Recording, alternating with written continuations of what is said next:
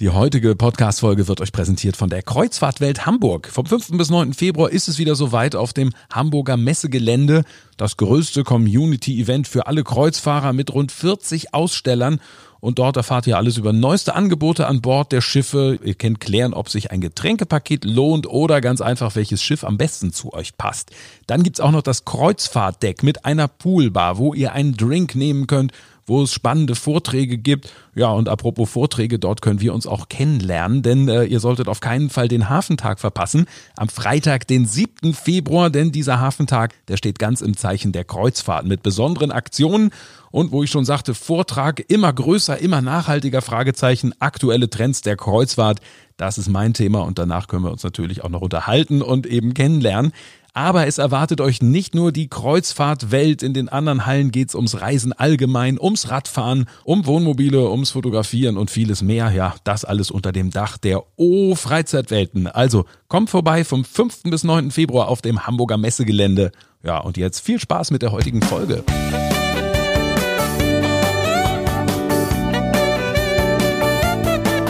Herzlich willkommen zu Menschen, More und mehr. Und das mit mir, Matthias Mohr. Ahoi, ihr Lieben. Herzlich willkommen zur sechsten Episode des Podcastes, wo es um Menschen geht, die mal im engeren und mal im weiteren Sinne mit Kreuzfahrten zu tun haben. Heute mal Kategorie definitiv im engeren Sinne. Und heute sind es auch gleich drei Gäste. Das gab es auch noch nie. Es sind sozusagen die Hidden Champions, also die spannenden Menschen im Hintergrund, diejenigen, die so ein Kreuzfahrtschiff nämlich unter anderem designen. Und äh, die Arbeiten meiner Gäste, ja, die findet man nicht nur auf allen AIDA-Schiffen, sondern auch auf der Europa 2 beispielsweise oder auf der neuen Costa Smeralda. Und ja, nachdem hier in Hamburg schon keine Kreuzfahrtschiffe gebaut werden, da sind wir Hamburger froh, dass wenigstens die Gestaltung der Schiffe oft aus unserer Stadt kommt. Und ja, bei mir sind äh, die Geschäftsführung, ein Teil der Geschäftsführung von Partnership Design, nämlich Kai Bunge und Siegfried Schindler und Stefan Seidenfaden. Herzlich willkommen. Herzlich willkommen. Hallo. Ja, gleich mal drei, also ganz äh, was Besonderes heute mal. Ja, ich muss ja sagen, so als Hamburger, ein bisschen stolz ist man tatsächlich, dass man, dass man also sagen kann, Mensch, wenigstens die Gestaltung der Schiffe kommt ja aus Hamburg, ja. Also das ist. Ja, das, das freut uns natürlich. Ja, genau. Ähm, wir wollen mal so ein bisschen am Anfang über die Entstehung sprechen. Ähm, Partnership Design wurde 1991 gegründet. Spezialisierung damals schon auf Kreuzfahrtschiffe, was ja insofern bemerkenswert war, als dass das noch äh, bei beispielsweise Jahre vor AIDA war. Hm, das war ja, äh, Herr Schindler, vermutlich noch erstmal ein vergleichsweise winziger Markt damals zunächst, oder? Also als wir angefangen haben, 1991, da war es schon mehr als wie zu der Zeit, wo ich das erste Mal mit dem Schiffbau in Verbindung gekommen bin. Das war 1979, Astor, Berlin, diese oh. alten Schiffe, an denen an denen habe ich damals bei der HDW mitgearbeitet und erstmal in den Schiffbau reingerochen. Und zu der Zeit gab es wirklich sehr wenig Kunden. Und zu der Zeit war es auch noch so, dass äh, der Räder zur Werft ging und ein Schiff bestellte und der Innenarchitekt eigentlich gar keine große Rolle spielte. Mhm. Ah, okay, das war also noch ganz anders damals, ja. Wie, wie war das mit Ihnen, Herr Bunge? Wann sind Sie das erste Mal mit Kreuzfahrtschiffen in Berührung gekommen? Das war 1985. Äh, ich bin durch einen Zufall auf die Meierwerft gekommen, als junger Architekt. Die Meierwerft suchte jemanden und äh, ich war einer der, war damals der einzige freie Mitarbeiter auf der Werft und habe äh, damals noch in der Stahlabteilung angefangen, Schiffen zu bauen. Das war damals die Homerik. Und äh, aus dieser ja, Keimzelle ist dann bei der Meierwerft die Einrichtungsabteilung äh, entstanden. Ich bin dann allerdings äh, dort weggegangen und habe mich dort dann aber auch entschieden, im Schiffbau weiterzumachen. Mhm. Wie waren denn damals so die Reaktionen, als man dann gesagt hat, 91, wir arbeiten dann künftig zusammen und wir spezialisieren uns auf Kreuzfahrtschiffe? Wie gesagt, es war ja eher, vermutlich, wie gesagt, kleiner Markt. Was haben da Kollegen gesagt? So, ja, wir, wir haben ja in dem Bereich schon gearbeitet, wie Herr Schindler eben schon sagte, und reingehauen und sahen auch, dass da Möglichkeiten sind. Wir hatten so die Vorstellung, wenn wir uns zusammentun, naja, vielleicht haben wir mal eine Firma mit sieben Leuten oder was in der Größenordnung, dass sich das so entwickeln würde, konnten wir nicht ahnen. Äh, Reaktionen waren sehr positiv und so haben wir auch unseren ersten äh, Auftrag bekommen. Wir haben dann, äh, Herr Schindler äh, wurde angesprochen von Herrn Deilmann äh, für die Flussschiffe, die in England damals in Hull gebaut worden sind oder für das Flussschiff erstmal die Bauaufsicht zu führen. Und das war schon eigentlich vor der Gründung und so haben wir dann angefangen. Mhm. Das war so 1990. Mhm. Äh, ja, das war eigentlich sozusagen die, die Initialzündung mhm. für unsere äh, Gründung. Und das Ganze gewaltig gewachsen mit mittlerweile über äh, 40 Mitarbeitern.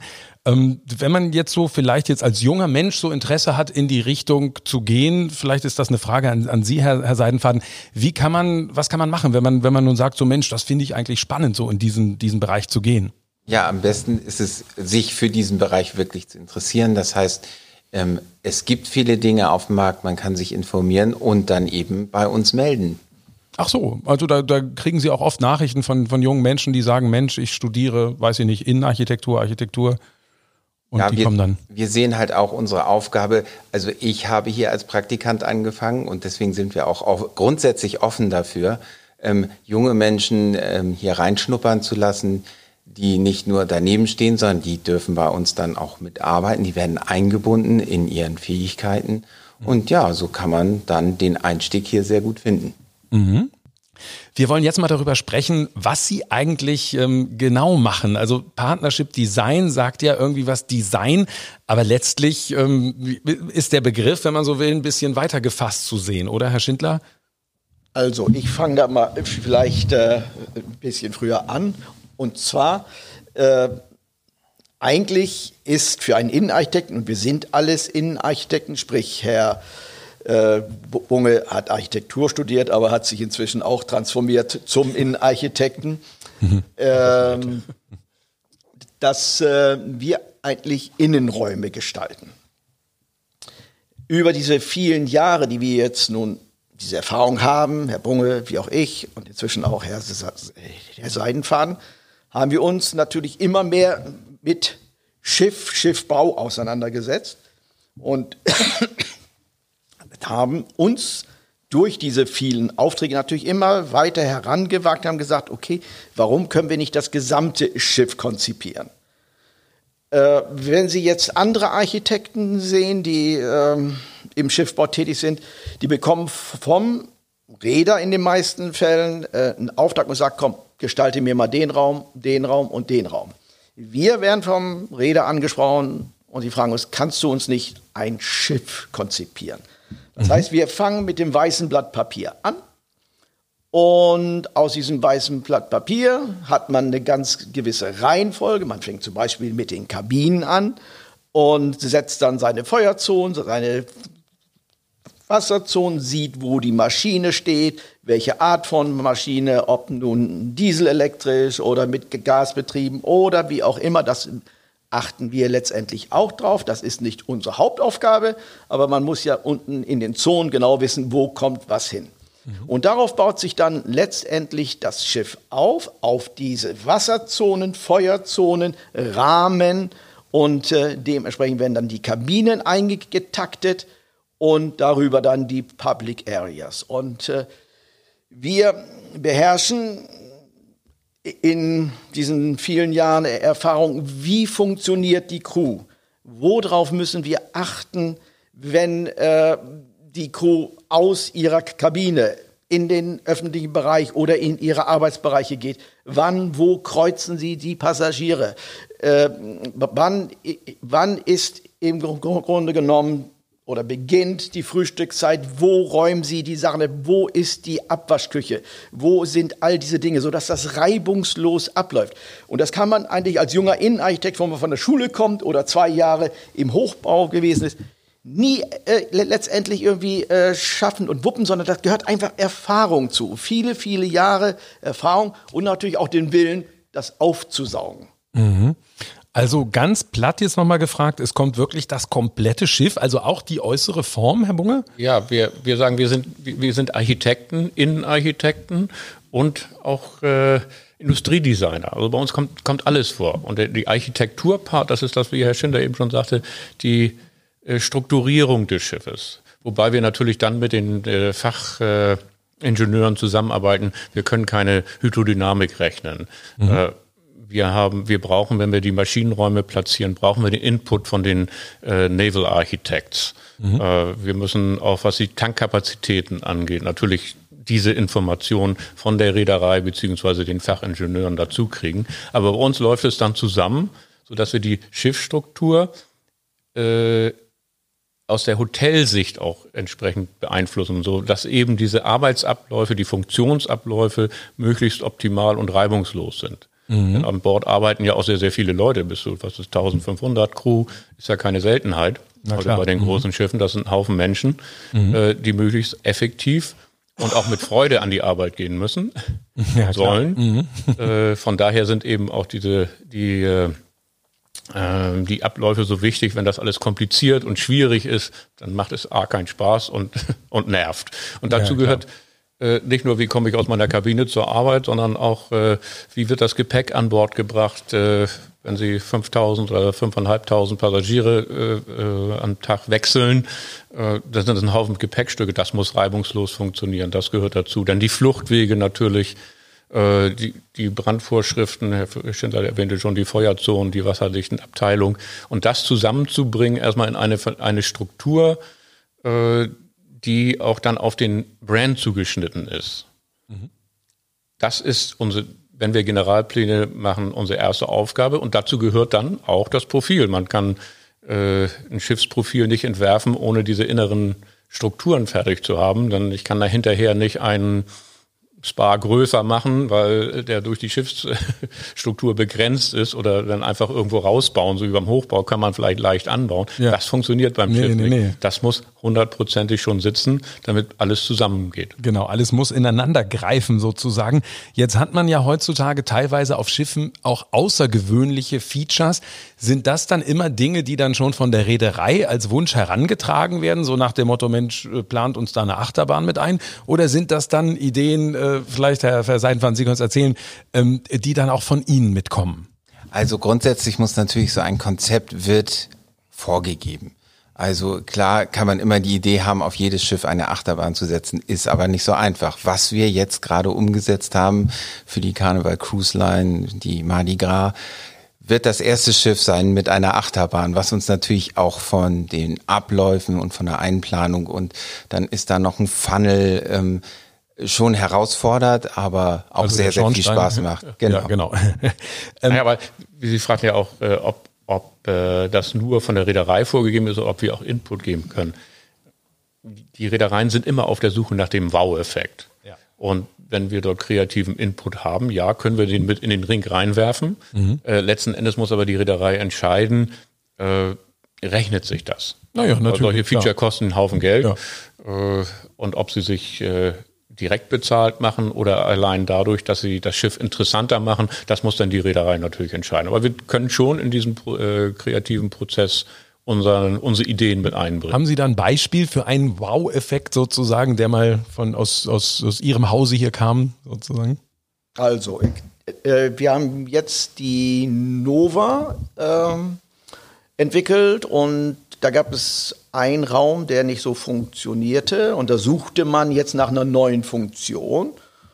Und da kam jetzt aus unserem Hause ähm, die Idee zu sagen, okay, ihr braucht noch Restaurantplätze, ihr braucht ähm, Restaurants oder ein Restaurant, äh, was morgens, Mittag und abends funktioniert. Äh, Schiff spricht eigentlich für Beach. Wir könnten noch ein Beach-Restaurant gestalten. Das fanden sie super. Und mhm. dann haben wir daraufhin in diesem Raum jetzt ein Beach-Restaurant entwickelt und auf dem zweiten Schiff werden sie das Beach-Restaurant finden. Genau, das wurde ja auch schon, genau, jetzt offiziell schon angekündigt, genau. Ähm, wenn, wie wird da jetzt eigentlich gearbeitet, wenn ich nun ja Schiffe gestalte? Man ist ja wahrscheinlich, was die Materialien angeht, da, ich könnte mir vorstellen, ein bisschen eingeschränkt jetzt im Vergleich zu, zu der Einrichtung eines Hauses wahrscheinlich, oder, Herr Bunge? Grundsätzlich äh, fischen wir natürlich alle im selben Topf, ja. aber für die für unser im, im, Schiffbau gelten besondere Vorschriften und die unterscheiden sich deutlich von denen äh, im Hochbau. Äh, es gibt äh, ein großes Vorschriftenwerk, das heißt SOLAS, äh, Safety of Life at Sea. Das ist eine internationale Vorschrift, die wird in nationales Recht umgesetzt und äh, die regelt auch äh, die Anforderungen an Materialien, die an Bord eingesetzt werden dürfen und in welchem Umfang sie eingesetzt werden dürfen. Äh, und müssen dann auch entsprechend Zertifikate vorweisen. Äh, landläufig wird das als Steuerrad bezeichnet. Die kriegen dann nämlich so eine ja, Markierung, da können sie an ihren, in ihren Katalogen anbringen oder am Material direkt. Das sieht aus wie, es ist ein symbolisiertes Steuerrad. Also von daher sind wir eingeschränkter. Wir, selbst wenn im Hochbau vielleicht Materialien ähnliche ähm, Anforderungen erfüllen würden, die dann äh, Hochbauzertifikate haben, können die nicht einfach an, an äh, Bord eingesetzt werden, die müssen einfach neu getestet werden. Mhm. Ansonsten werden sie durch die Klassifikationsgesellschaft nicht akzeptiert. Ist also eine durchaus komplizierte Geschichte. Ähm, wo sucht man die Möbel aus für die Schiffe? Das ist ja nicht so, dass Sie da jetzt, Herr Seidenfahren, dass Sie jetzt am Wochenende ins Möbelhaus gehen und da mal gucken, ne? Nein, das ist mit Sicherheit nicht so. Also viele Möbel oder eigentlich alle Möbel werden individuell für ein Projekt hergestellt. Das heißt, auch wir als Innenarchitekten beherrschen es, diese Möbel zu zeichnen und vorzugeben. Bis hin, also viele Details, in Anführungsstrichen Details hören für viele bei 1 zu 20 auf. Bei uns ist das 1 zu 1. Wir wissen, wie das funktioniert und wie ein Schubkasten läuft und dass er nicht breiter als tief sein sollte, etc. etc. Mhm. Das machen wir. Dazu kommt, dass wir hier die Möglichkeit haben, auch dadurch, wenn man ein Restaurant für 1500 Menschen macht, dass wir die tolle Möglichkeit haben, auch Sitzmöbel dafür hier bei uns im Hause zu entwickeln. Mhm. Und das ist dann so ein bisschen schade, wenn nämlich die, die Urlauber Gefallen daran finden und die eigentlich kaufen würden, haben sie gar keine Chance, dann, ne? Kommt drauf an, wie viele das sind. Ja. also, da wir die Stühle nicht selbst produzieren, äh, so, sondern die von größeren Firmen natürlich produziert werden, besteht immer die Möglichkeit, dass äh, das, was wir auf den Schiffen entwickelt haben, auch letztendlich, wenn der Räder es auf Klar. den Markt stellen würde, ja. kaufen kann. Ja, ja, ja, kann man auch machen. Ne? Ähm, bei der Gestaltung dann eines Schiffes, wie wichtig ist das Licht dann am Ende? Extrem wichtig. Ja. äh, Schiffe sind ja riesen Baukörper mhm. und haben relativ wenig Fensterfläche. Mhm. Also wir sind auch äh, oder in allen Bereichen auch tagsüber auf äh, künstliches Licht angewiesen. Die Fenster reichen nicht so tief rein. Äh, vielleicht mit Ausnahme unseres Theatriums, was wir für AIDA entwickelt haben, wo wir wirklich mhm. sehr, sehr große Fensterflächen haben. Äh, einige andere Schiffe, die im, im Heckbereich äh, äh, Räume haben mit sehr großen Fensterflächen. Aber die Regel ist eben, dass die Fensterflächen relativ klein sind. Und von daher spielt Licht eine extrem große Rolle äh, ohne Licht würde man überhaupt keine Farbe sehen. Also naja, ist gut. das Entscheidende. Und unsere Philosophie ist es auch, dass wir äh, in, unserer, in der Lichtplanung, die wir vorgeben, mindestens äh, zwei grundlegend unterschiedliche Lichtstimmungen haben, nämlich einmal tagsüber, indem wir Wandflächen anleuchten, indem wir Fußböden anleuchten, so versuchen das Sonnenlicht und die, die Tageslichtstimmung zu symbolisieren mhm. äh, und abends dann das Licht eigentlich von der Decke runterbringen, in Höhe Stehleuchten, die Gemütlichkeit reinbringen und äh, ist dann eben in die, in die Abendstimmung zu äh, transferieren. Ah, ja, ja, okay. Es gibt dann natürlich viele verschiedene Zwischenstufen mhm. äh, und die Lichtsteuerung an Bord ist äh, auch sehr komplex. Äh, die wird im Moment auf den modernen Schiffen grundsätzlich über computergesteuerte Systeme gefahren, äh, aber es passiert eben auch häufig, dass dann die äh, Raumverantwortlichen, die äh, Leute, die dort arbeiten, auch in diese Stimmung eingreifen. Mhm. Ja, Herr Schindler? Wichtig ist da noch vielleicht zu ergänzen, dass auch die Lichtfarbe eine ganz große Rolle spielt. Ah, ja. Äh, wenn Sie zum Beispiel äh, Leuchtmittel einsetzen mit 5000 Kelvin, das entspricht einem Kühlschrank, ja. dann äh, können Sie noch so viel drumherum dekorieren und äh, schöne Farben aussuchen, dann werden Sie sich in diesem Raum nicht wohlfühlen. Oder die Farben sich so verändern, dass Sie eigentlich das, was Sie vorher ausgesucht haben, vor Ort nicht mehr äh, vorfinden. Wichtig ist, dass man warme Lichtfarben nimmt, also das heißt in dem Bereich 2700 Kelvin mhm. bis darunter, weil bei 1400 liegt etwa das Kerzenlicht. Mhm. Äh, und wir wissen ja alle, Adventszeit, Weihnachten, sobald eine Kerze brennt, geht jedem das Herz auf. Ja, klar, ja? genau. Ja. Da, dafür haben wir uns äh, auch hier im Hause vorbereitet. Mhm. Äh, wir haben ja bis vor einigen Jahren immer noch äh, oder immer noch mit sehr viel mit Halogen gearbeitet, nee, ausschließlich mit Halogen gearbeitet. Halogen hat die äh, angenehme Eigenschaft, wenn man es runterdimmt, wird auch das Licht wärmer. Ja. Mhm. Äh, entspricht eigentlich so dem, was man dann abends auch empfindet, dass es mehr in Richtung Kerzenlicht geht. Mhm. Mit den LED-Leuchten funktioniert das nicht mehr. Die sind technisch anders aufgebaut. Äh, und wenn man die dimmt, werden sie einfach nur dunkler. Sie verändern nicht die Lichtfarbe und dadurch wirken die Farben dann grauer. Und es gibt auch sehr viele unterschiedliche LED-Quellen. Jeder Hersteller äh, ja, produziert so leicht unterschiedliche LEDs, die dann auch ganz andere Wirkung der Farben ergeben. Mhm. Wir haben hier in unserem Hause einen, einen Bereich, in dem wir die äh, LED-Leuchten in der Decke installiert haben und dann die Farben auch nochmal kontrollieren ah, unter dem mhm. entsprechenden Licht. Ja. Und da kann man wirklich Überraschungen erleben. Ja, aber das sind, glaube ich, Probleme, die mittlerweile auch die Leute auch schon von zu Hause kennen, ne? die dann da auch schon Experimente gemacht haben mit LEDs. Also ich habe bei mir zu Hause, glaube ich, auch komplett LED mittlerweile. Und da macht man ja genau die, die ähnlichen Erfahrungen, ne? dass das sehr unterschiedlich sein kann ähm, von der, von der äh, Lichtfarbe, ähm, von der Lichttemperatur von der Lichttemperatur. Ähm, zur Arbeit im Vorfeld gehört dann ja auch irgendwie noch die Arbeit äh, an Bord, dann die Bauaufsicht quasi. Ähm, da sind Sie dann selber auch auf den Werften? Wir als Partnership Design, ja. Mhm. Äh, wir drei hier, nicht mhm. mehr so viel wie früher. Ja. Äh, das äh, lässt die Größe der Firma nicht zu, aber mhm. äh, wir haben Mitarbeiter, die sehr erfahren sind und die auch dann die Abwicklung vor Ort äh, mit beaufsichtigen, wenn die Reederei uns dazu, äh, dafür beauftragt. Mhm. Was wir aber auf jeden Fall machen, ist äh, die Plankontrolle. Mhm. Äh, wir erstellen Zeichnungen für die Bereiche, die wir bearbeiten, aus denen die Werft sehen kann, ja, wie soll das Design aussehen? Aber es sind keine Werkstattzeichnungen. Mhm. Die müssen ja daraus entwickelt werden. Und da kann man natürlich noch vieles verändern.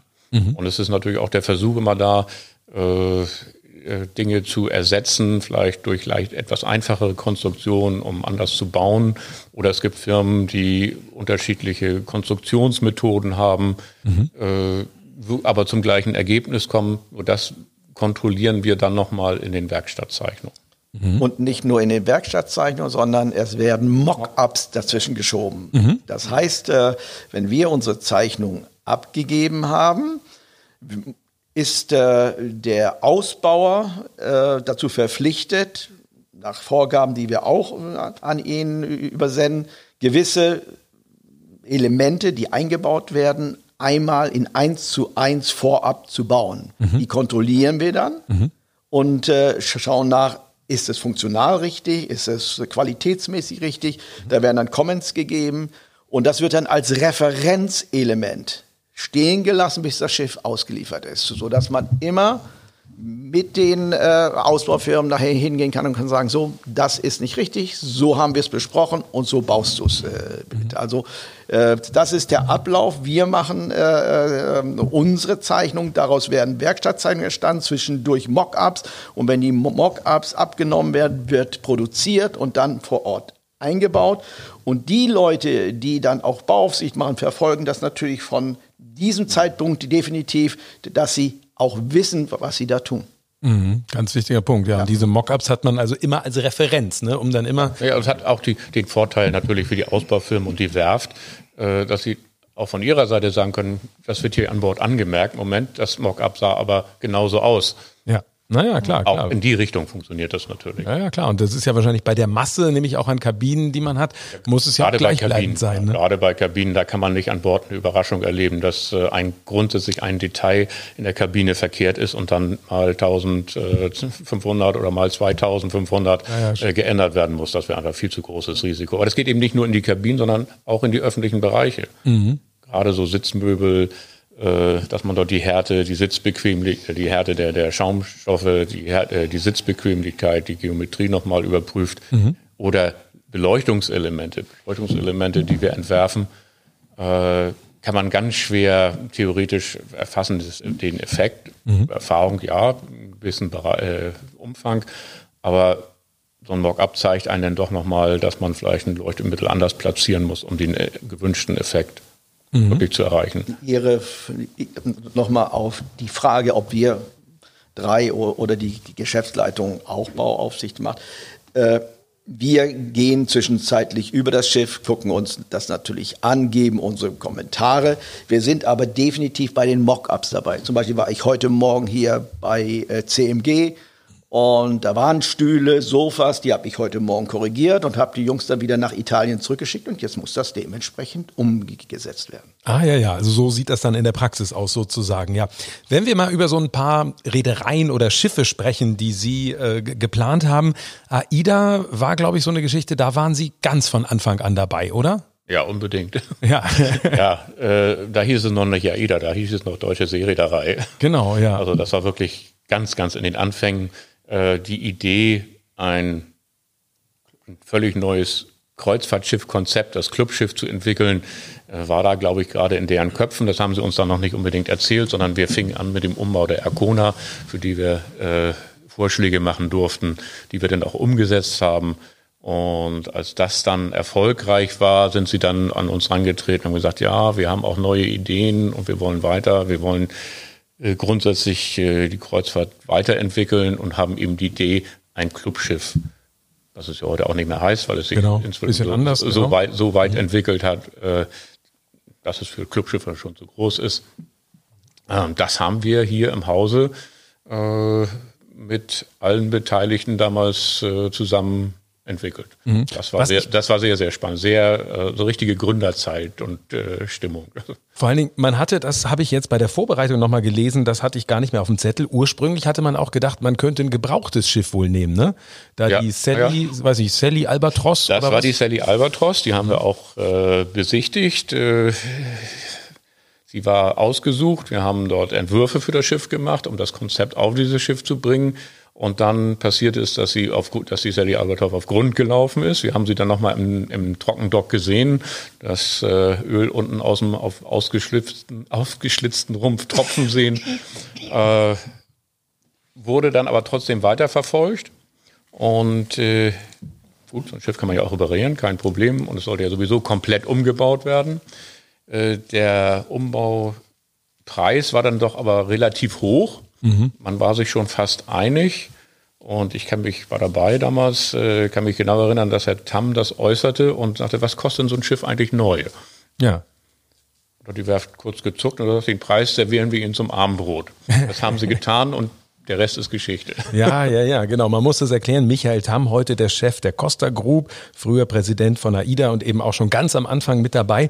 Ähm, Und man hat dann von der Sally Albatros so ein bisschen die Form sich zumindest inspirieren lassen. Ne? Also wenn man, wenn man sich da mal so Fotos anguckt, ist schon so ein bisschen in die Richtung geht das. Also die Idee von Bei der, der Geschäftsleitung war damals, dass es ein Yacht-Style sein sollte. Ja, ja, ja, ja.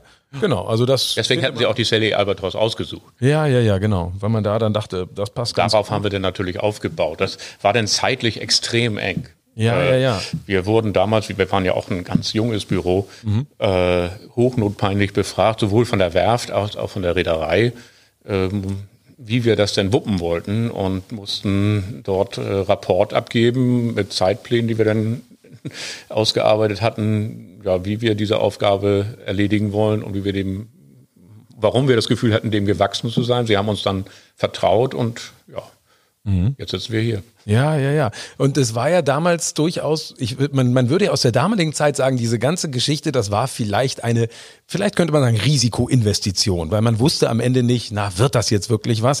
War das da auch mal was, wo Sie vielleicht gesagt haben, so, Mensch, ist das jetzt Clubschiff, wird das so funktionieren? Oder haben Sie gesagt, ach, wird schon irgendwie klappen, irgendwie werden die auch unsere Rechnungen bezahlen und äh, geht schon? Also zu dem Zeitpunkt, ähm, wie mein Partner gerade sagte, waren wir zu fünf, sechs äh, und waren froh, dieses Vertrauen bekommen zu haben und dieses Schiff oder das Projekt machen zu dürfen. Da haben wir nicht daran gedacht, ist das nachher auch erfolgreich? Da haben wir gesagt, dafür ist die Reederei zuständig. Genau, Das ja. ist der ihren Aufgabe und die werden wohl wissen, was sie da tun. Ja, wir waren von dem Konzept, von der Idee eigentlich grundsätzlich hundertprozentig überzeugt und begeistert auch, weil Mhm. äh, das, das war in sich so logisch. Äh, wir konnten uns gar nicht vorstellen, dass das eigentlich nicht, dass das Ja. nicht, nicht ankommt. Ja, ja. Und es war dann so, äh, das Schiff wurde gebaut in Turku Turku, und dann mussten irgendwann auch nochmal Werbeaufnahmen gemacht werden oder, oder Presse, Presse, Presse kam, ich weiß nicht mehr genau, wie es war. Und dann mussten Sie in den Pool, glaube ich, springen, ne? oder? In heißes Kälte? Oder also, wo, woher, so kennen ähnlich? Sie, Er hat sich wo, freiwillig wo, woher, gemeldet. kennen Sie, woher kennen Sie die Geschichte? ja, das, Ja, äh, es gab irgendwie, im, ich meine, es war im Januar oder Dezember, also auf jeden Fall war es bitterkalt in Togo, es hat auch ordentlich geschneit. Ähm, das Schiff war eingerüstet und äh, es sollte der Presse vorgestellt werden und war ein Charterflieger hier von Hamburg. Wir sind dann dahin abends angekommen und nächsten Tag an Bord einmal rumgeführt. Wir wurden, waren in, in dem Stahlkasko, der da nur zu sehen war, waren in jedem Bereich große Perspektiven ausgedruckt, also von unseren Perspektiven groß ausgedruckt, aufgehängt, damit die dann auch erkennen konnten, wie das mal werden soll. Und äh, auf dem Freideck stand ausgepackt ein Jacuzzi auf, auf dem Stahl. Und dann kam einer der Journalisten auf die Idee und sagte, Mensch, da muss auch einer drin sitzen. Und äh, bin dann ab und zu so ein bisschen na nassforsch. Sag, ja, mache ich. Äh, weil, gut, ich bin es gewohnt, in die Sauna zu gehen und in eiskaltes Wasser zu springen. Wo ich nicht mitgerechnet hatte, war, dass äh, dann auch da äh, meine Füße mit aufs Bild kommen, dass ich auch keine Latschen anhaben durfte. und äh, die barfuß auf dem kalten Stahldeck, das war das war hart. das kann ich mir vorstellen, ja, aber der, Das ja. war auch nicht lange auszuhalten. Das Nee, musste nee. ganz schnell gehen. Denn da werden ja die Schiffe auch draußen gebaut, sozusagen, ne? In, in Togo. Ja, die werden eingerüstet Ja. und ab 18 Grad, also minus 18 Grad schweißen die, glaube ich, nicht mehr, weil dann Ah, ja. meine ich so zu Gott, erinnern. oh Gott, oh Gott, oh Gott. Ähm, wenn man mal so guckt, so markante Designelemente bei AIDA. Ich meine, gut, der Kussmund, das ist Felix Büttners äh, Idee, denke ich auch. Waren Sie da auch irgendwie mit involviert oder was? Oder ist das was, was, was separat davon lief? Also äh, da waren wir nicht involviert, das ist separat gelaufen. Aber äh, wenn Sie sagen, was ist typisch AIDA, zu Die der, Sternbar. zu der Zeit äh, war es auf, auf jeden Fall die Sternbar und auch die Farbvielfalt. Äh, wir haben ähm, sehr mit sehr frischen, teilweise Vollfarben gearbeitet, haben uns da sehr stark an die äh, an der Natur äh, letztendlich dran lang gehangelt und ähm, das äh, kann man eigentlich verfolgen bis zur Diva. Diva würde ich sagen. Bei der Bella fing es dann an, so dass wir leicht ein bisschen ruhiger gegangen sind. Aber die Farbe, die, dieses äh, ähm, ja Zest of Life, so zu zeigen, ich bin hier, das ist eigentlich, glaube ich, ein starkes Zeichen am Anfang gewesen für die AIDA, die, die Designs. Mhm. Und, und spätere Geschichte natürlich, die Innovation, würde ich sagen, schlechthin natürlich auch Theatrium. Das ist ja was, ist das, hatten Sie sich das ausgedacht oder war das so, so eine Idee von, von der Reederei? Das, oder? das ist auch eine Entwicklung aus, aus, aus der Geschichte AIDA raus. Äh, wir hatten eben die Sternbar und da kommt es eigentlich her. Auch das Theatrium letzten Endes. Äh, die Vorgabe war, es wurde ja mal philosophiert, was wollen wir und was soll das Clubschiff äh, abbilden. Äh, die Idee war eben auch auf der kleinen Kara schon einen Raum zu haben, von dem das ganze Leben ausgeht. Und eine Bar sollte eben nicht einfach äh, am Bartresen äh, sitzen sein und dann mit dem Bartender kommunizieren, sondern mit seinem Gegenüber. Nachbar, Nachbarpassagier. Ja, ja. Äh, Und dann haben wir versucht, sie eben gegenüberzusetzen und so sind diese Sterne äh, entstanden, so dass die, der Bartender eigentlich nur dazwischen geht, um zu servieren. Ja, ja. Dann die Gäste sich äh, sehen und hoffentlich dann eben auch äh, äh, in Kommunikation geraten und äh, sich austauschen. Äh, wenn, als die Schiffe dann größer wurden über die äh, Vita Aura hinaus, ähm, haben wir auch erst mit einer AIDA-Bar angefangen. Haben aber festgestellt, für dann so ein großes Schiff ist der Raum, gibt das einfach nicht her. Und wir, wir, wir, wir brauchen mehr. Wir haben auch mehr öffentliche Bereiche, die dann angrenzen. Und so kamen wir dann zu einem Atrium erstmal äh, über mehrere Decks. Und es war immer schon die Idee, das äh, Entertainment äh, mehr in den Mittelpunkt zu rücken und aus ihr- seinem Nischendasein im, im Theater, äh, wie wie gesagt, mehr ins tägliche Leben des Schiffes zu bringen. Und dann wurde das eben zusammen kombiniert, äh, so dass äh, aus dem Theater und Atrium das Theatrium wurde. Das hat viele Widerstände gegeben, weil es ist natürlich vom dem äh, damals gelernten Ablauf äh, der, der, der Künstler, einen eigenen Raum zu haben, in dem sie eigentlich äh, den Großteil des Tages äh, unter sich sind und äh, üben können, ohne dass das Publikum zuguckt. Jetzt plötzlich in einem Raum zu stehen, also in einem, einem dunklen Raum ja auch noch, äh, jetzt in einem Raum zu stehen, der auf drei Seiten Licht hat. Wir hatten ja nicht nur seitlich äh, die mhm. großen Fenster über drei Decks, sondern mhm. wir haben auch einen großen Glasdom oben drüber. Mhm. Äh, und dann unter aller Augen dann auch die Proben durchzuführen, das gab sehr sehr lange Diskussion. Ja, war eine Revolution heute, auf eine gewisse Art. Heute, heute haben sie es alle erfunden. Ja, ja, ja. Der, wie das mal so ist, der Erfolg. Weil es funktioniert immer, eben hervorragend. Ja, ja, Erfolg hat immer viele Väter. War das gleich so, dass damals die Bauwerft auch gesagt hat, auch kein Problem, sowas zu machen, oder? Nein, das war ganz und gar nicht so, sondern äh, diese Idee, die dann gemeinsam entwickelt wurde, hat sehr viel Diskussion gekostet. Äh, weil die Werft sagt, ihr könnt mir nicht mein Schiff in der Mitte zerschneiden.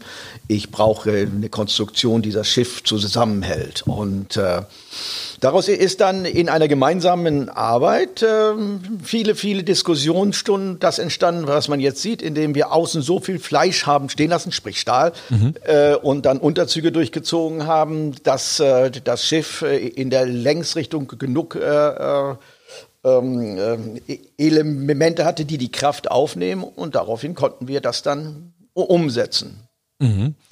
Was ja nun bemerkenswert ist, ähm, AIDA haben wir jetzt angesprochen, sie arbeiten auch für internationale Reedereien. Also ich finde es insofern bemerkenswert, als dass man das jetzt so oft gar nicht unbedingt hört, dass nun deutsche äh, Architekten nun unbedingt international arbeiten. Das ist man meistens gefühlt, meistens immer umgekehrt, dass irgendwelche großen Namen aus, keine Ahnung, New York oder was, die machen dann vielleicht mal auch was äh, bei, bei Deutschen. Jetzt ist nun die, die Costa Smeralda, die zum Zeitpunkt dieser Ausstrahlung hier Anfang Januar hoffentlich schon äh, fahren wird, ähm, ist was, wo sie auch gearbeitet haben, äh, ähnliche Platt gleiche Plattform wie Ida Nova.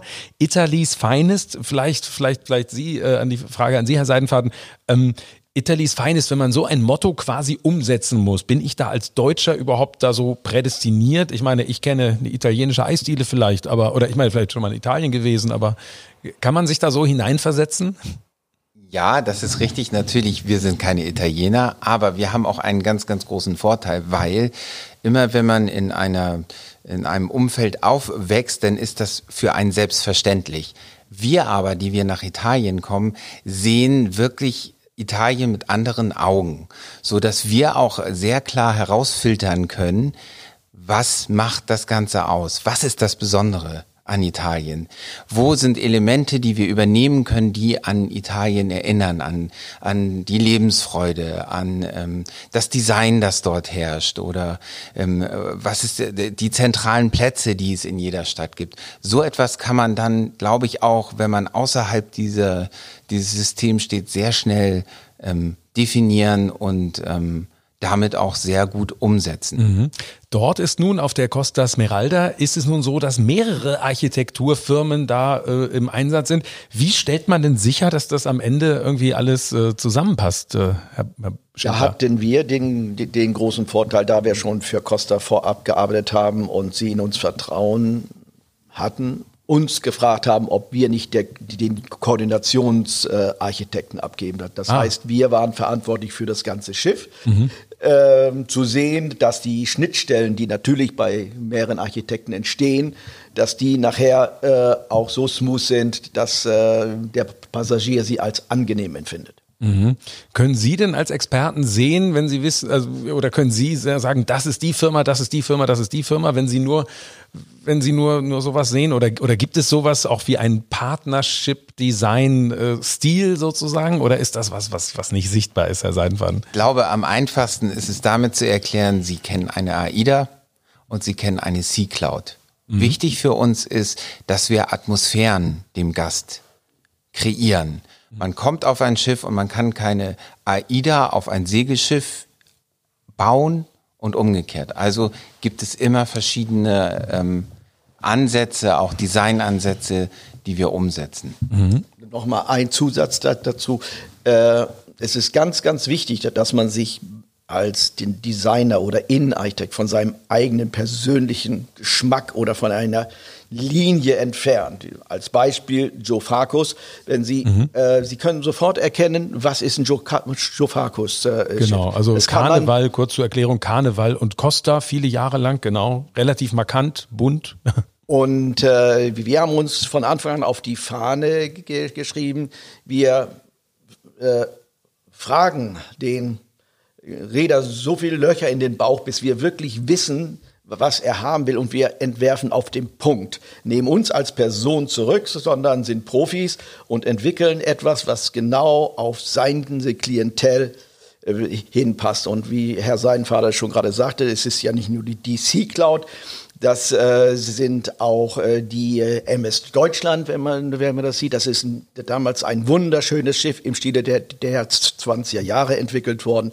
Und äh, wir haben eine, eine Bandbreite, die so breit ist, wie der Räder es fordert. Mhm. Dafür, dafür, muss man diesen, äh, die C-Cloud äh, und äh, die, die MS Deutschland und die AIDA Cara sind sehr zeitnah entwickelt worden, also zum Teil sogar hier parallel im Hause. Und da kann man sehen, in welcher Bandbreite wir da auch wirklich arbeiten können und mhm. müssen auch. Ja, ja, klar. Also da waren dann riesige Unterschiede. Und dazu kann man vielleicht auch sagen, es gibt ja in, in Italien bauen wir bei Fincantieri einen Schiffstyp für die Karnevalgruppe und wir haben für die Karneval die Panorama gerade ausgeliefert. Und ähm, ein wenig vorher ist von uns die ähm, Costa Venezia fertiggestellt worden, die im Grunde genommen grob gesehen die gleiche Struktur hat, aber ein völlig anderes Konzept ist. Mhm. Kann man, kann man da nicht vergleichen, genau. Ja, ja, genau. Karneval Mardi Gras haben wir schon angesprochen. Die kommt dann auch auf der gleichen Plattform, Schiff von P&O auch noch. Ähm, ich war im vergangenen Jahr mal auf einem internationalen Luxusschiff unterwegs. Was mir auf dem auffiel, man hatte da eine unglaublich niedrige Deckenhöhe, vielleicht etwas über zwei Meter. Das ist jetzt, wenn ich so auf die Europa 2 gehe, äh, die, die Sie ja nun in den Fingern sozusagen hatten, da ist das nun ganz anders. Ne? Ist, Europa 2 ist natürlich ein Extrembeispiel, ja. was äh, die, äh, ich weiß immer nicht mehr genau, welches Deck es ist, von, von den Decksanzahlen. Ja, ja. Äh, das öffentliche Deck hat extrem hohe äh, Deckenhöhen. Das ist aber im, im Generalplan schon so angelegt worden. Die Deckenhöhen in Schiffen in den Kabinen liegen bei Licht 2,10 Meter, 2,12 Meter ah. durchgehend. Das ist Licht, lichte Deckenhöhe. Aha. Das ist überall so. Äh, in den öffentlichen Bereichen zwischen 2,60 Meter, 2,30 äh, lichte Deckenhöhe. Wenn wir mal mehr haben, dann haben wir wirklich schon ja, Glück gehabt.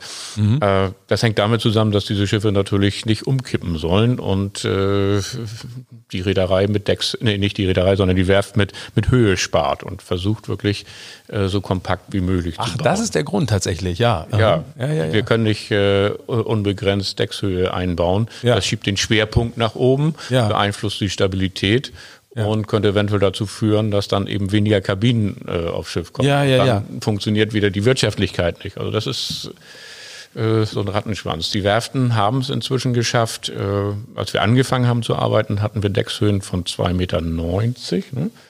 Zwei, ja, 2,85, mhm. um 2,10 Meter zehn Kabinenhöhe zu mhm. realisieren. Mhm. Heute sind wir bei 2,70 Meter.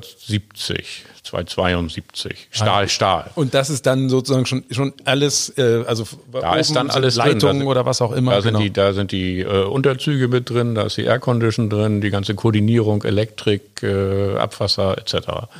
Ich das war tatsächlich, ja. Das ist vielleicht auch noch ein wichtiger Punkt. Also wenn wir von 2,10 Meter lichte Höhe sprechen, dann hat das, das Stahldeck circa immer 80, 90 Zentimeter mehr. Das heißt, bei zwei, bei zwei Meter oder 2,10 Meter zehn ist das Deck dann 2800 oder 2900. Ja, ja, ja. ja aber eben nicht in den Kabinen mehr. Ne? Da sind wir ja Genau. Ah ja, ich war neulich auf einem auf einem neuen Schiff. Ich sage nicht welches es war. Ähm, da haben Sie nichts mit zu tun. Da stand ich im, im im Bad und das ist dann im Bad eine Höhe gewesen von 1,90.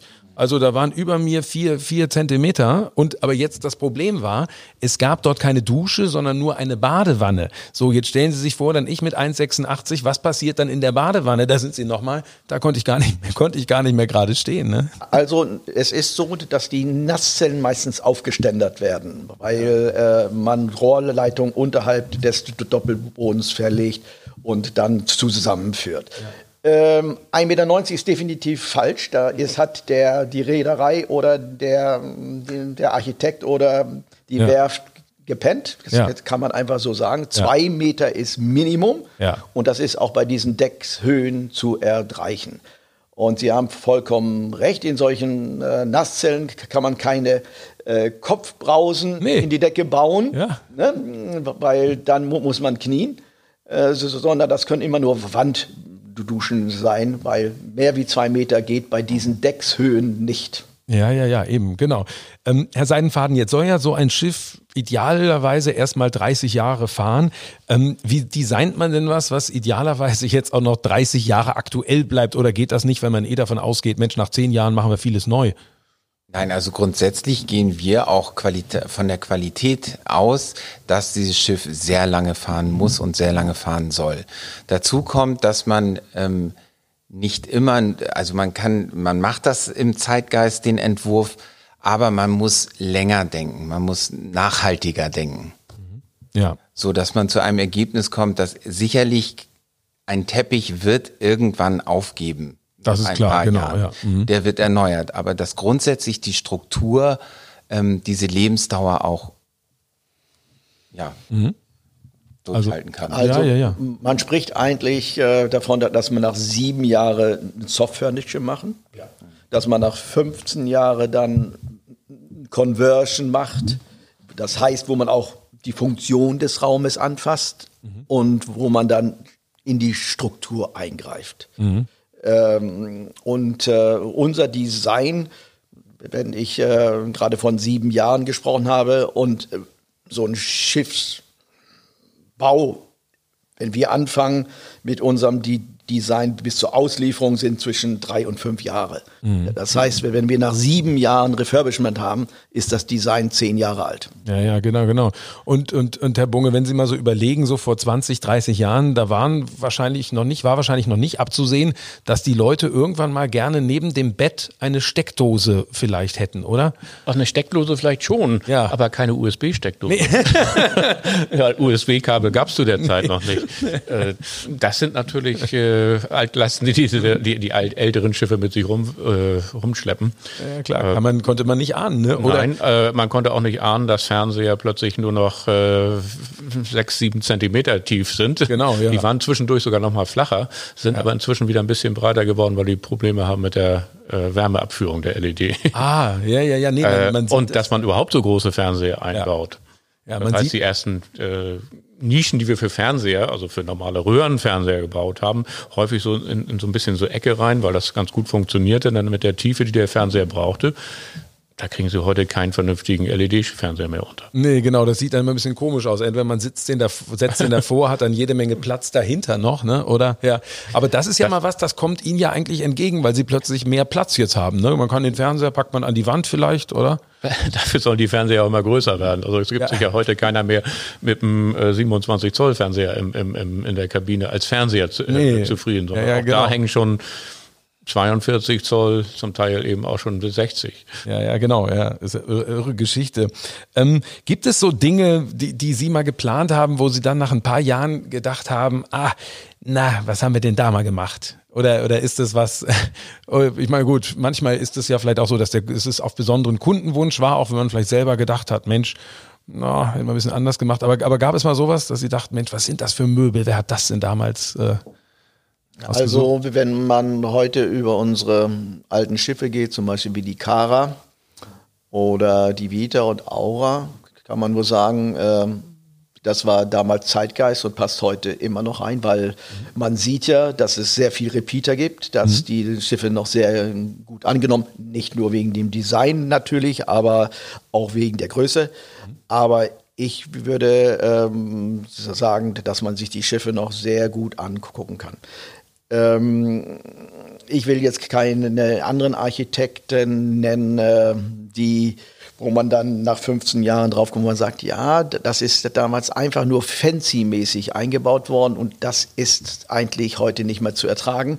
Mhm. Ähm, wir versuchen zeitgeistig diese Schiffe auszugestalten, hängt natürlich immer letztendlich vom Briefing des Räders ab. Wenn der Räder was Besonderes will, was sich nach, nachher nach sieben Jahren oder zehn Jahren äh, nicht mehr auf dem Markt irgendwie anbringen lässt, dann kann der Architekt da wenig zu, sondern ich kann nur sagen, das, was wir bisher gemacht haben, ist äh, gut. Ich schäme mich nicht auf alte Ja, das Schiffe ist gut. Ja, das ist gut. Wenn wir mal so ein bisschen gucken auf Trends, einmal aus der Vergangenheit, was man ja vielleicht heute, was glaube ich heute nicht mehr so angesagt ist, sind unbedingt vielleicht so spektakuläre Atrien, ist das die Mehrzahl? Atri, Atrien? Ja, ja. Atrien. Oder riesige Lounges, vielleicht, ja, vielleicht auch nicht mehr ganz so, macht man auch nicht mehr unbedingt. Ähm, Was sind denn aktuell so Trends? Sind so Sachen zum Beispiel wie Multifunktionalität eines Raumes? Ist das zum Beispiel was vielleicht? Ja, grundsätzlich Multifunktionalität äh, suchen wir immer danach. Ja. äh, beim Theatrium kann man das eigentlich schon sehr, sehr gut sehen. Ja. Äh, ein anderes gutes Beispiel ist auch äh, die Brauerei auf den AIDA-Schiffen. Ein Konzept, was wirklich von morgens vom Frühstück bis abends zum Armbrot funktioniert und auch für Entertainment funktioniert. Also wirklich multifunktionale Räume, äh, diese, diese ja doch relativ teuer herzustellenden Flächen, nicht nur zwei, drei Stunden am Tag zu nutzen, sondern über einen längeren Zeitraum. Das ist definitiv ein Trend. Äh, Es ist aber nicht so einfach äh, für in allen Lebensbereichen dort- dort für jeden, für jede Funktion jetzt äh, die so auszuweiten, dass man sie dann wirklich äh, 24 Stunden am Tag nutzen. Ja, ja, ja. Jetzt ist ja etwas, was irgendwann auch einmal entstanden ist, das, was man heute Lanai-Deck nennt. Plötzlich tauchte das auf. Ich sag mal, bei Costa Diadema war gefühlt somit, glaube ich, das erste Karneval hatte dann bauähnliche Schiffe. Äh, Aida Prima, Aida Perla, äh, Nova, überall, wo, wo kam denn plötzlich dieses Lanai-Deck? Also was man Das- relativ weit unten macht, möglicherweise mit einer Bar hinten, wo, wo, wo kam das plötzlich Aus, her? aus, aus eigentlich der, der, der Physik. Ach so, ja. Äh, Schiffe werden immer werden größer, mehr Ja. Kabinen. Sie wachsen aber nicht überproportional in der projizierten Fläche von oben, weil wenn man mehr Kabinen draufbringt, wird das Schiff vielleicht um 10, 15, 20 Meter länger, äh, kriegt aber überproportional viel mehr Kabinen und man braucht eigentlich mehr, deutlich mehr Fläche, Sonnendecksfläche. Das heißt, die projizierte Fläche von oben ist ja eigentlich die Sonnendecksfläche, die uns zur Verfügung steht. Und um dort mehr Fläche äh, anbieten zu können und auch die öffentlichen Bereiche, die sich ja auch in diesem Bereich befinden, einen Zugang nach, direkt nach außen zu geben. Äh, dann hat man dann mit dem Lanai-Deck die Möglichkeit, die Boote abzudecken. Denn häufig hängen die Boote ja unter dem Lanai-Deck. Was ja auch immer also das führte ist, eigentlich eine, ja. zu dieser dann relativ logischen Entwicklung, Fläche, Außendecksfläche zu den öffentlichen Bereichen zu bringen und somit auch die, die ich sage, die projizierte Fläche äh, zu vergrößern. Ah, also Win-Win-Situation, äh, kann man Ja. schon so sagen. Ja, kann man so sagen. Ja, ja. Wie gesagt, auch die angenehme Eigenschaft, dass man eben aus den öffentlichen Bereichen mal direkt rausgehen kann. Ja, ja, ja, ja, ja. Ähm, jetzt gibt es ja auch neue Technologien, zum Beispiel, wenn, wenn ich mal dran denke, früher so überdachte Pooldecks, das waren immer so schwere Konstruktionen, so. Heute gibt's ja nun, nun teilweise Möglichkeiten, da mit, mit Folie da Dinge zu machen, was glaube ich hier aus irgendeiner Arena, glaube ich mal erstmalig, glaube ich, genutzt wurde in Deutschland, weiß ich gar nicht. Aber da sind Sie dann auch dabei, ne? Bei, bei solchen neuen Entwicklungen sowas dann ähm, mit voranzubringen, ne? Das muss ja auch gestaltet werden. Ja, ja. Erstmal die grundsätzliche Überlegung äh, bei, dem, äh, bei dem Foliendach war, äh, wie können wir eigentlich diese, diese Konstruktion leichter machen. Genau, was ja immer an Bord eines Endes immer ist sie, glaube ich, ist. gar nicht so viel leichter geworden. Ach so. Sie hat aber den angenehmen Vorteil, wenn äh, die Folie lässt auch UV-Strahlung durch. Das heißt, äh, wenn ich im Winter dort in einem beheizten Raum mich hinlege und Sonnenstrahlung da ist, äh, kann ich auch Son Suntan, also Bräunungseffekt erzielen. Und ähm, jetzt gibt es ja die Bereiche, die wir als Gäste so gar nicht kennen, ähm, die Crew-Bereiche. Ähm, hat sich da im Laufe der Zeit auch was verändert, dass man da heute vielleicht anders vorgeht, als, äh, als man es jetzt vielleicht früher getan hatte? Ja, auf jeden Fall. Die äh, Crewbereiche werden den öffentlichen Bereichen wesentlich mehr angepasst. Das heißt, äh, die kommen nicht in irgendwelche Vier-Mann-Kabinen und haben so, so, einen, so, einen kleinen Raum zur Verfügung, wo, wo sie sich dann mal zwischendurch für, zwei Stunden oder eine Stunde au aufhalten dürfen, sondern das sind wirklich gut gestaltete Räume, die, die man dort unten vorfindet. Also man hat Also wenn Sie, wenn Sie auf der Prima Perla oder jetzt auf der Nova in, in das Crew-Restaurant gehen, wissen Sie nicht, ob Sie im Marktrestaurant stehen oder im Crew-Restaurant. ja, weil man da eben gesagt hat, so, ach Mensch, das ist äh, auch wichtig, dass man eine zufriedene Crew hat und da gehört es eben auch zu, dass es schön ist am Ende, am Ende genauso, ja, genauso schön. Ich meine, es ist natürlich tiefer und weniger Fenster, ich weiß gar nicht, ob Fenster sind, aber das ist natürlich immer noch eine andere Geschichte. Aber klar, das ist dann ähm, auch ein wichtiger Punkt. Wenn man jetzt so arbeitet, ähm, Herr Seidenfaden, wie viel, mal salopp gesagt, arbeitet man hier so für die Tonne am Ende, weil man es am Ende nicht benutzen kann? Für die Grosstonne? Ja, also. Ja, wir arbeiten grundsätzlich für Crosstonnen. Nein, nein, nein, nein. nein, also für die Mülltonne, dass man sagt, so, das müssen wir wegschmeißen, da kann man also, nicht. Also was heißt wegschmeißen? Das ganze, der, diese ganze, ein Schiff ist ein Prozess, ist eine Entwicklung, die es durchmacht. Mhm. Und während dieser Entwicklung haben wir Ideen, mhm. was auch super ist. Und ähm, dann muss man sehen, inwieweit die Idee wieder zugeschnitten auf das jeweilige Brand, auf die Reederei zu gebrauchen ist. Wir haben auch oder machen das auch gerne, dass wir Innovationen einbringen, auch wenn das jetzt nicht gerade gleich einem ähm, Theatrium sind, ist, sondern ähm, freistehende Buffetinseln auf vorhandene Restaurants. Und dann muss man manchmal entwickeln und das vorstellen und dann sehen, wie sich das Ganze im Kon Gesamtkonzept macht und dann das dementsprechend auch entwickeln und ähm. Bearbeiten. Vielleicht noch ein Punkt dazu. Äh, wir versuchen dieses äh, für die Tonne arbeiten dadurch äh, zu reduzieren, indem wir den Räder von vornherein immer wieder zwischendurch einbinden. Ja. So, sodass wir, wenn so unsere Präsentationen haben, eigentlich gemeinsam schon wissen, das ist es. Mhm. Das heißt also, wir, äh, wenn man für so einen Bereich ein Vierteljahr braucht, fangen wir nicht an zu zeichnen und zeichnen das nach einem Vierteljahr, sondern die werden immer wieder in between ja, eingebunden, ja, ja, sodass wir gemeinsam zu, zum Ziel kommen. Weil die Zeit ist gar wir, nicht wir da, um für die Tonne zu arbeiten. Ja. wir können uns das gar nicht erlauben von den Zeitplänen her. Ja, ja, ja. Muss ich vorstellen, äh, so ein Schiff jetzt die, die Helios-Klasse, sprich Aida Nova mhm. und ihre Schwesterschiffe, äh, ent entwickeln wir hier und entwerfen wir hier in ungefähr 18 Monaten. Mhm. Das ganze gesamte Schiff. Mhm. Äh, das sind weit über 50 äh, öffentliche Bereiche plus die Kabinen. Das können wir alles hier in unserem Hause abbilden. Aber in, dem, in so einem Zeitraum haben wir nicht die Möglichkeit, äh, große Irrwege zu gehen. Natürlich gibt es immer wieder Sackgassen und das muss ich das sagen, mit der Idee bin ich nicht ganz einverstanden. Aber es ist genau wie Herr Schinter sagt, wir nehmen den Räder auf dieser Reise von, von unserer ersten mhm. Idee bis zur finalen Präsentation mit. Mhm. Das fängt mit Moodcharts an. Also erstmal das Briefing natürlich vom Räder, dass er uns sagt, ja, das und das stellen wir uns vor. Dann ähm, entsteht bei uns ein Bild, das setzen wir in Moodcharts um, also Referenzbilder von schon gebauten Dingen, die man überall findet. Heute natürlich vorzugsweise im Internet.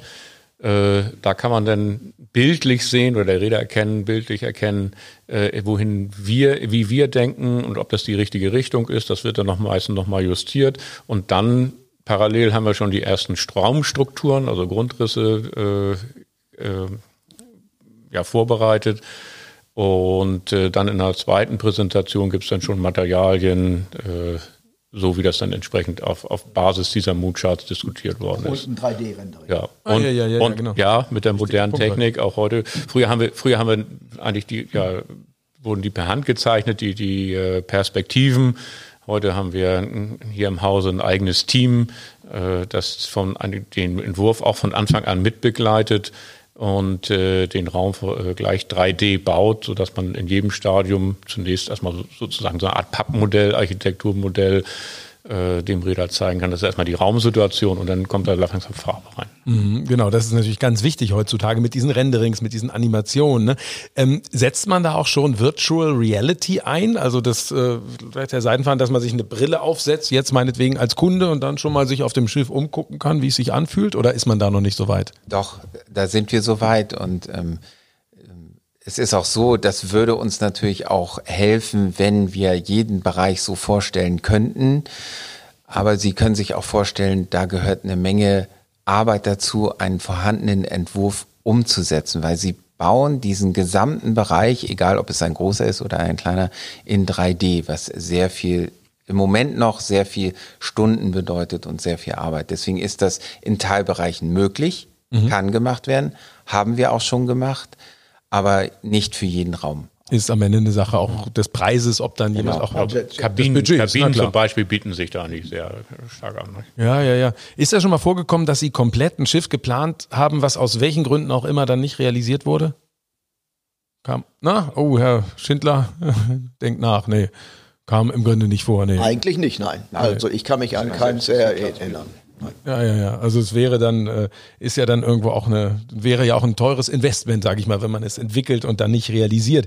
Ähm, nun leben wir ja heute in einer digitalen Welt mit Social Media Plattformen und man, wenn man sich so umhört im Tourismus, dann heißt es immer, oh, eine Destination muss, und da gibt es so ein komisches neues Wort, Instagrammable sein. Also dass es irgendwie toll aussieht, dass man es fotografieren kann.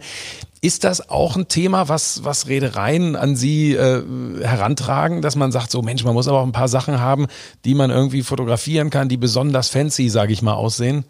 Ja. Ja, also äh, gutes Beispiel dafür ist die ähm, Costa Venezia, die wir jetzt abgeliefert haben für den chinesischen Markt. Und dort finden Sie im Atrium den Löwen aus äh, Venedig. Und das ist so ein Hotspot, die man, Hotspots, die man schafft, ähm, wo Sie dann vorpostieren können und äh, die Bilder machen. Genauso wie in einer Lounge finden Sie eine komplette Gondel vor einem LED-Screen, so dass sie quasi im Hintergrund Venedig haben, auf diesem Schiff Venezia sind und damit auch eine gute Möglichkeit haben, so etwas in diese ähm, neuen Medien zu stellen. Mhm, Das ist Ja, natürlich. und diese Features sind wirklich dafür entwickelt worden. Na Gerade, klar.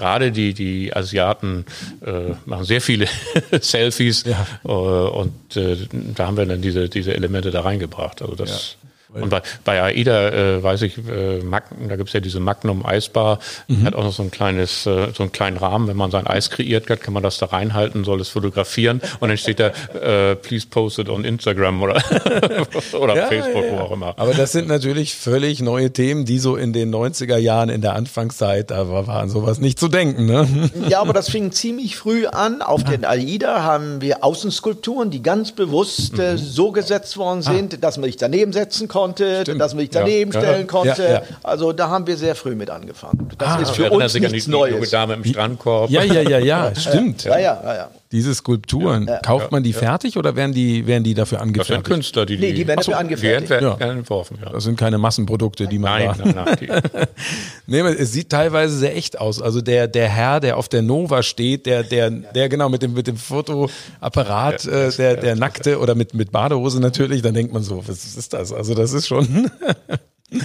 ja, also ist schon, sind das, schon. das erinnert so ein bisschen Dinge. an, äh, an die Aida Kara. Als sie in Dienst gestellt worden sind, war da eine hervorragende Stand-up-Comedy-Truppe an Bord, die sich unter die Passagiere mischte und äh, so ganz äh, witzige Szenen kreierte. Es lief zum Beispiel mitten unter, am, am, am Sonntag, Seetag, alle liegen auf den Sonnenliegen, lief einer mit der Aktentasche rum im äh, Business-Anzug äh, wirkte völlig verloren, hatte in seinem Koffer Wasser und hatte irgendwie einen Knopf, dass es aus dem Wasser raussprühte und dann lief er dann so an den Leuten vorbei, die dann auf den Liegen lagen.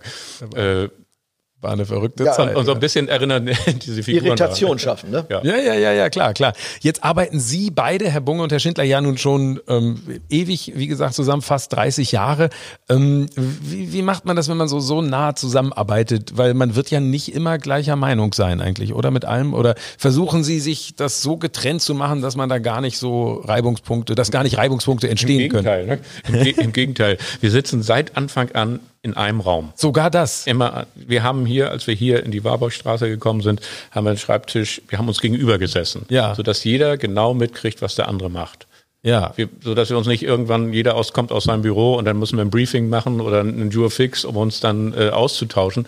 Äh, wir, Also- wir sind sehr unterschiedlich, aber äh, das funktioniert hervorragend. Also ich würde sagen, es hat was mit menschlicher Reife zu tun. Äh, indem man den anderen neben sich leben lässt und akzeptiert. Weil man arbeitet fürs selbe Ziel. Naja, klar. Ja. Ja, ganz einfach. Es ist ganz einfach. Man muss sich einfach zurücknehmen und den anderen anhören und dann daraus gemeinsam etwas entwickeln, was dem Räder gut tut. Das ist eine, für mich ist das easy. Und für ihn war das auch easy. Aber, aber, Also, wir eigentlich nicht so richtig drüber nachgedacht. Das hat sich so entwickelt. äh, viele Ehen Ja, ja, eben, ja. nicht so lange und Nee. wir haben mit Sicherheit täglich mehr Stresspotenzial äh, als wie die meisten Ehen, die auseinandergehen. Aber die Frage ist mit Sicherheit berechtigt, gerade wenn man sich, glaube ich, in den kreativen Berufen umguckt und Partnerschaften, die in dem Bereich so lange halten, weiß nicht, die muss man suchen, mit Sicherheit. Extrem ja. selten, ja, extrem ja. selten, ja. Und Aber Sie kennen, Sie, Sie äh, hatten ja vorhin eingangs gesagt, äh, Partnership Design. Mhm. Wir heißen nicht Schindler Bunge Design. Nee, genau. Das äh, fällt selten jemand auf. Das war aber von Anfang an Konzept. Mhm. Und wir wollten Shift-Design machen, wir wollten aber auch eine Partnerschaft sein, das war uns wichtig. Mhm. Und das haben wir einfach zusammengeführt. Wir haben einen Chip weggelassen. Partnership, Chip-Design wurde Partnership Design. Mhm. Und drei Buchstaben. W-I-R. Wir. Hier gibt es ja. kein Ich. Ah, ja, ja. Hier gibt es kein Ich. Das ja. ist immer wir. Ja. Und Aus dem Grunde sitzen wir auch mit drei hier. Ja, ja, ja. Wir hätten uns. Riesen, Riesenproblem, ja. eigentlich immer noch, von Anfang an sowieso, aber immer noch mit der, mit der Presse, mit der, äh, vor allen Dingen mit der geschriebenen, wenn wir interviewt werden sollen. Sie versuchen das immer per, zu personalisieren, dass, äh, ja, dass ja, es eine Person ist. Ja, ja, ja. Äh, es kann aber, das war uns auch von vornherein gegangen, kann nicht eine Person so ein Schiff komplett entwickeln. Nee. Das funktioniert nicht. Wir brauchen das Team. Naja, klar. Und vor allen Dingen man, Partner vorne. Und man will ja auch irgendwann mal das Gefühl haben, dass man dann auch mal nach Hause gehen kann, ohne jetzt dann nächste Woche wiederzukommen, weil man jetzt sagt, so Mensch, jetzt habe ich das lange genug gemacht. Ne? Ist ja also auch, ich meine, ja, ist ja jetzt auch was. Ja, sicherlich unter so einem Schirm wie Partnership Design ja. ist es einfacher für die nächste Generation, sich wiederzufinden, als wenn wir jetzt Schindler Bunge Design weiter oder sind und das weitergeführt ja, werden ja, müsste. So. Genau, genau. Deswegen, das funktioniert, ja. Äh, Kollegen in Norwegen das machen das Frauen im Moment. eher möglich, die könnten ja dann meinen Namen annehmen. Ja,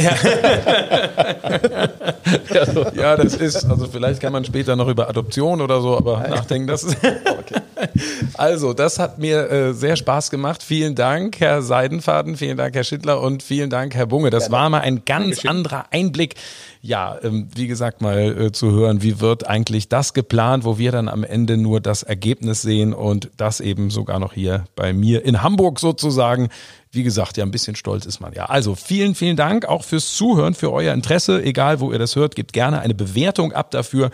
Ja, und dann hören wir uns wieder. Bis zum nächsten Mal. Tschüss. Menschen, More und mehr. Neue Folgen immer am ersten Donnerstag im Monat, überall wo es Podcasts gibt.